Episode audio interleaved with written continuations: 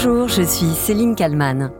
En ce 14 février, je vous parle d'amour, de bouquets de fleurs et d'invitation au restaurant.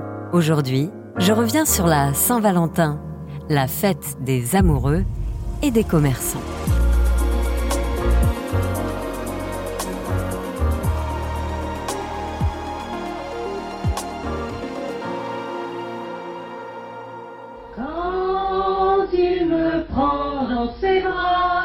Sont tous très amoureux des chansons d'Edith Piaf. Et tous dans cette chorale ont connu un jour l'amour. Mon premier amour, 16 ans. Il s'appelait Pierrot. Je suis très amoureuse. Oui, aujourd'hui dans le titre à la une, je vous parle d'un rendez-vous incontournable pour ceux qui s'aiment, ou d'une fête jugée ringarde pour d'autres. Madame, monsieur, bonjour. Avant de commenter l'actualité de ce jour, un petit détour, vous en doutez. Nous sommes le 14 février, c'est le jour de la Saint-Valentin. Et dans ce monde bouleversé, on peut bien s'offrir quelques minutes de bonheur supplémentaire dans les rues. Vous venez d'entendre un extrait du journal de 13 heures de France 2, le 14 février 1995. À l'époque, déjà, l'actualité n'était pas franchement réjouissante. Alors, la Saint-Valentin, c'était une petite bouffée d'oxygène, bien agréable. Des petits riens du tout, des choses sans importance. Bijoux, parfums et fleurs, trois mots qui riment avec bonheur et qui parlent d'amour à la Saint-Valentin. Évidemment, qui dit Saint-Valentin dit surtout la journée la plus chargée de l'année pour les fleuristes. On a beau moquer la tradition, le 14 février, beaucoup se sentent obligés d'offrir au moins une fleur. Pour moi, les fleurs, c'est quelque chose d'éphémère et en même temps de très présent. Un peu comme l'amour. À n'importe quel moment d'offrir des fleurs, c'est sympa.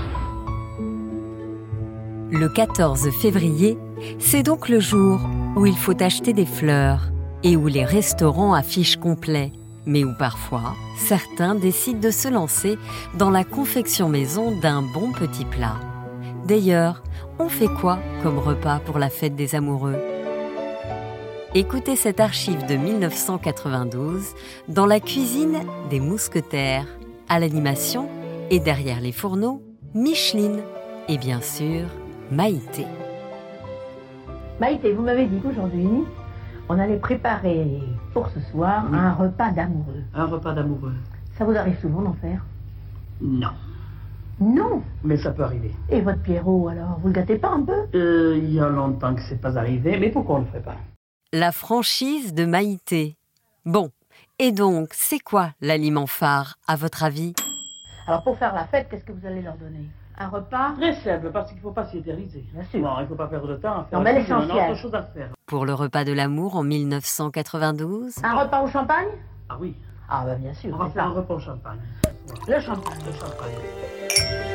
En se plongeant dans le grand placard à archives de la télévision, il arrive de tomber sur des pépites, comme ce reportage diffusé en 1970 sur l'art, pour les femmes, de séduire les hommes.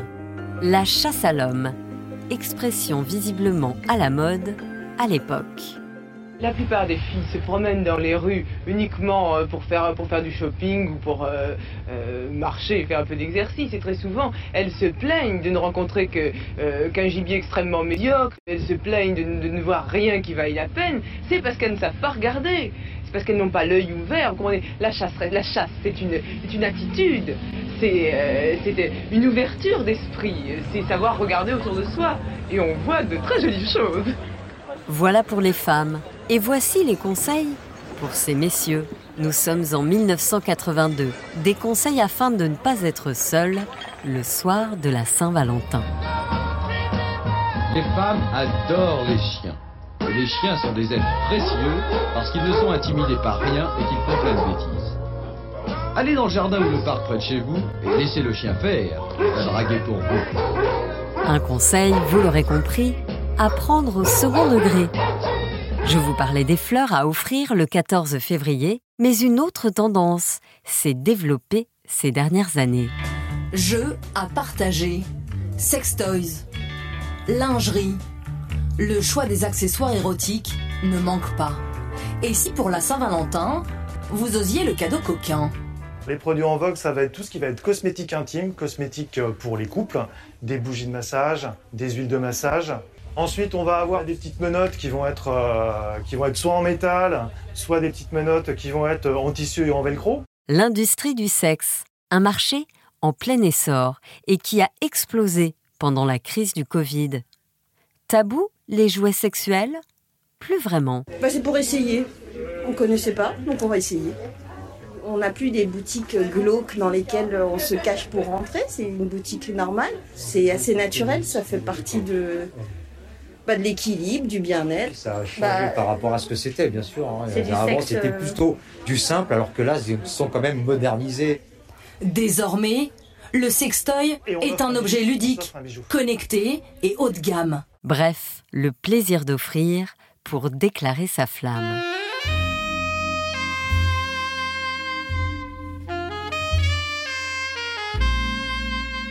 On pourrait avoir tendance à l'oublier, mais la Saint-Valentin, c'est plutôt sympathique si on est en couple. Pour les célibataires, disons qu'il faut se dire que ce jour-là, on fait des économies. Mais pour certaines et certains, pas question de rester seul. Alors, il faut parfois apprendre à séduire. Écoutez l'interview de cette femme, nous sommes en 1960. Son métier, professeur de charme. C'est un métier rare, Même unique en France, je crois. unique en France. Vous ne vous connaissez pas de consoeurs ni de confrères, dirais-je. Non, je ne crois pas, non. La clientèle que vous avez, quelle est-elle? Euh, c'est plutôt une clientèle de célibataires, Célibataire. euh, de 25 à euh, 40 ans. Des deux sexes. Euh, surtout les femmes. Ce sont surtout les femmes Surtout les femmes, oui. qui cherchent à séduire. C'est le temps de l'amour, le temps des copains et de l'aventure. 1960. Apprendre à séduire. Quelques décennies plus tard, en 2016, les coachs en séduction existent toujours. Euh, je t'ai vu passer, je sais qu'on va tous les deux au travail. C'est peut-être pas habituel, il fait froid, mais je te trouve très charmante. Ah, c'est gentil, mais je suis mariée. Raté Enfin, pour cette fois. Ce futur client fait le test sous l'œil de ce coach en séduction. Si jamais tu dis à un copain, tu peux d'abord rebondir dessus de manière amusante en disant Oh, tu sais, moi aussi j'ai des copains. Un peu de répartie ne peut pas nuire.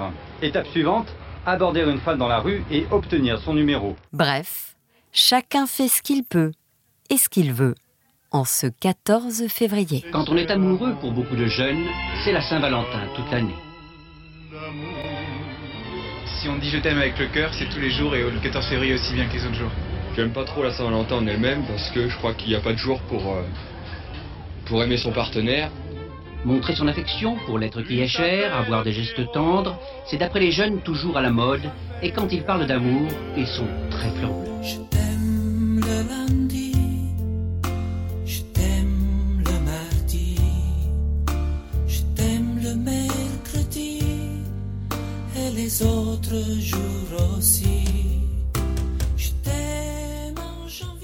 Bonjour Florence Maillochon. Bonjour. Vous êtes euh, sociologue, directrice de recherche euh, au CNRS.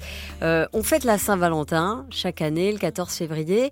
Euh, Qu'est-ce que ça représente aujourd'hui pour les couples? Ça représente un jour où on célèbre son amour. Ça représente aussi surtout une grande fête commerciale qui guide un peu nos, nos actions, nos actes, y compris dans la plus forte intimité. Donc la Saint-Valentin est comme un certain nombre de fêtes, la fête des mères, etc. Quelque chose qui nous permet de, de reparler en fait des sentiments, mais dans un cadre très euh, très encadré et très euh, commercialisé. Oui, c'est ça. C'est quand, on voit les fleuristes, euh, généralement, euh, ce jour-là, on voit toujours une, une ribambelle d'hommes qui font la queue. Généralement, c'est plus les hommes que, que les femmes. Le mariage aujourd'hui, en France, il a. euh, est- Est-ce qu'il est aussi célébré qu'avant? C'est-à-dire qu'il y, a eu, y a eu effectivement le Covid où on, se souvient qu'il y a eu toutes ces cérémonies qui ont été annulées.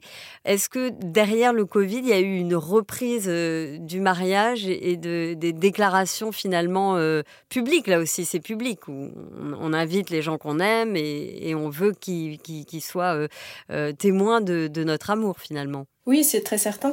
Euh, il y a eu une diminution importante du nombre de mariages enregistrés à l'état civil hein, à cause du, Covid. Si vous voulez quelques chiffres, en 2019, il y a eu euh, 224 000 mariages enregistrés. Et puis, avec le, le Covid, il y a eu une diminution de 70 000 unions. Alors en 2021, il y a eu un peu une reprise du nombre de mariages. Donc on a atteint à peu près les niveaux de 2019.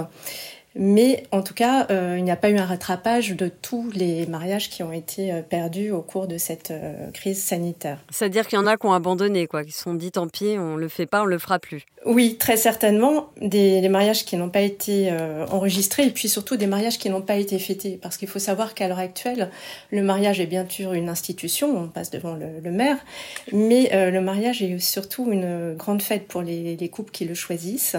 Et euh, il est souvent important de réunir un grand nombre de personnes autour de soi. D'ailleurs, c'est ce qui caractérise euh, l'évolution des mariages depuis une cinquantaine d'années, c'est que on se marie de moins en moins, en fait, depuis les années 70. Et là, c'est pas la crise sanitaire qui en à l'origine. Mais parallèlement, on fait des fêtes de plus en plus importantes et de plus en plus fastueuses, avec un nombre d'invités euh, croissant aussi.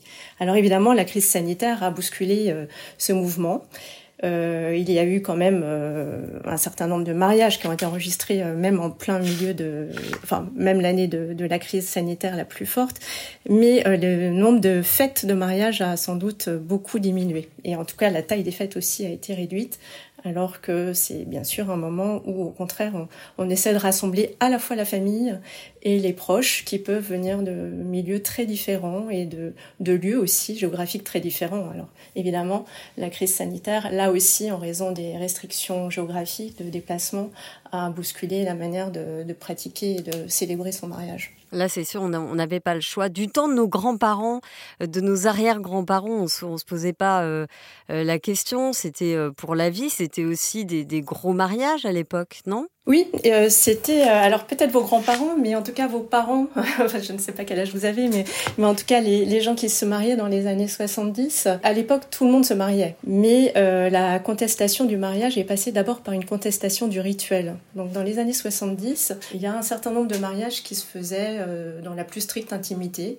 et en remettant un peu en cause euh, les, codes traditionnels, la robe, euh, ce genre de choses. À l'heure actuelle, les gens se marient de moins en moins. Il y a moitié moins de mariages que dans les années 70, mais en revanche, les gens qui se marient font des fêtes quand même très importantes et euh, avec un rituel très très classique finalement avec des robes de mariée qui ressemblent vraiment à des robes de mariée, des grandes robes blanches, même si la plupart des gens ont une sexualité bien sûr avant de se marier, voire même des enfants. Parce que finalement parce que on a envie finalement que ce moment reste gravé. En plus aujourd'hui il y a les réseaux sociaux. Alors euh, ceux qui se marient ont envie de s'afficher, ça, reste intime et puis finalement c'est dévoilé partout quoi. Oui, c'est pas très intime hein, comme euh, célébration le mariage. Au contraire, c'est vraiment la publicisation de son amour.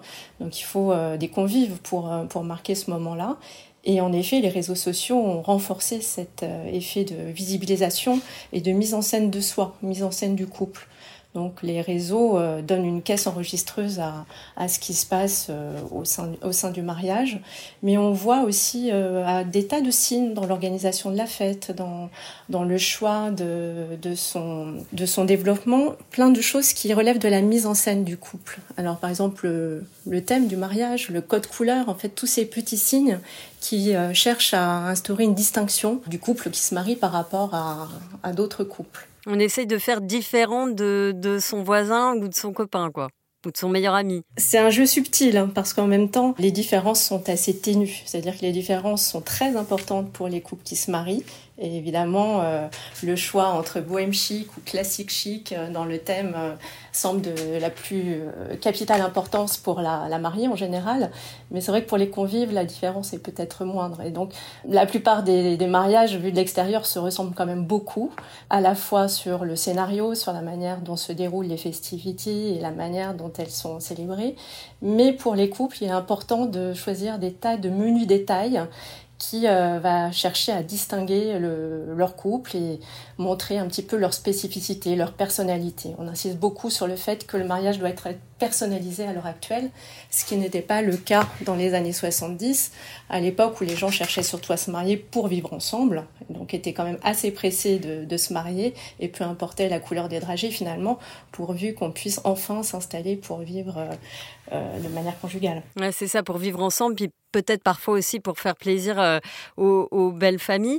L'organisation d'un mariage, si vous me permettez l'expression, c'est quand même une grosse prise de tête pour, pour les couples, parce que justement, il faut que ce soit parfait. Oui, c'est une grosse prise de tête pour les couples, hein, parce qu'ils participent beaucoup plus. Les gens, à l'heure actuelle, se marient tard en fait. Euh, l'âge moyen au, au, mariage en ce moment, en 2022, c'était 39 ans, euh, un peu plus, presque 40 pour les hommes et 37 euh, ans pour les femmes. Alors comment ça s'explique ça? C'est parce que euh, on a envie de choisir soi-même sa liste d'invités? Oui, alors ça s'explique par deux mécanismes en fait. C'est-à-dire que là, je vous ai parlé de l'âge moyen au mariage, ce qui comprend euh, aussi les remariages. Et en fait, les remariages sont nombreux à l'heure actuelle. Il y a plus de 25% des mariages qui sont en fait des remariages, qui explique aussi pourquoi euh, on a des âges aussi élevés.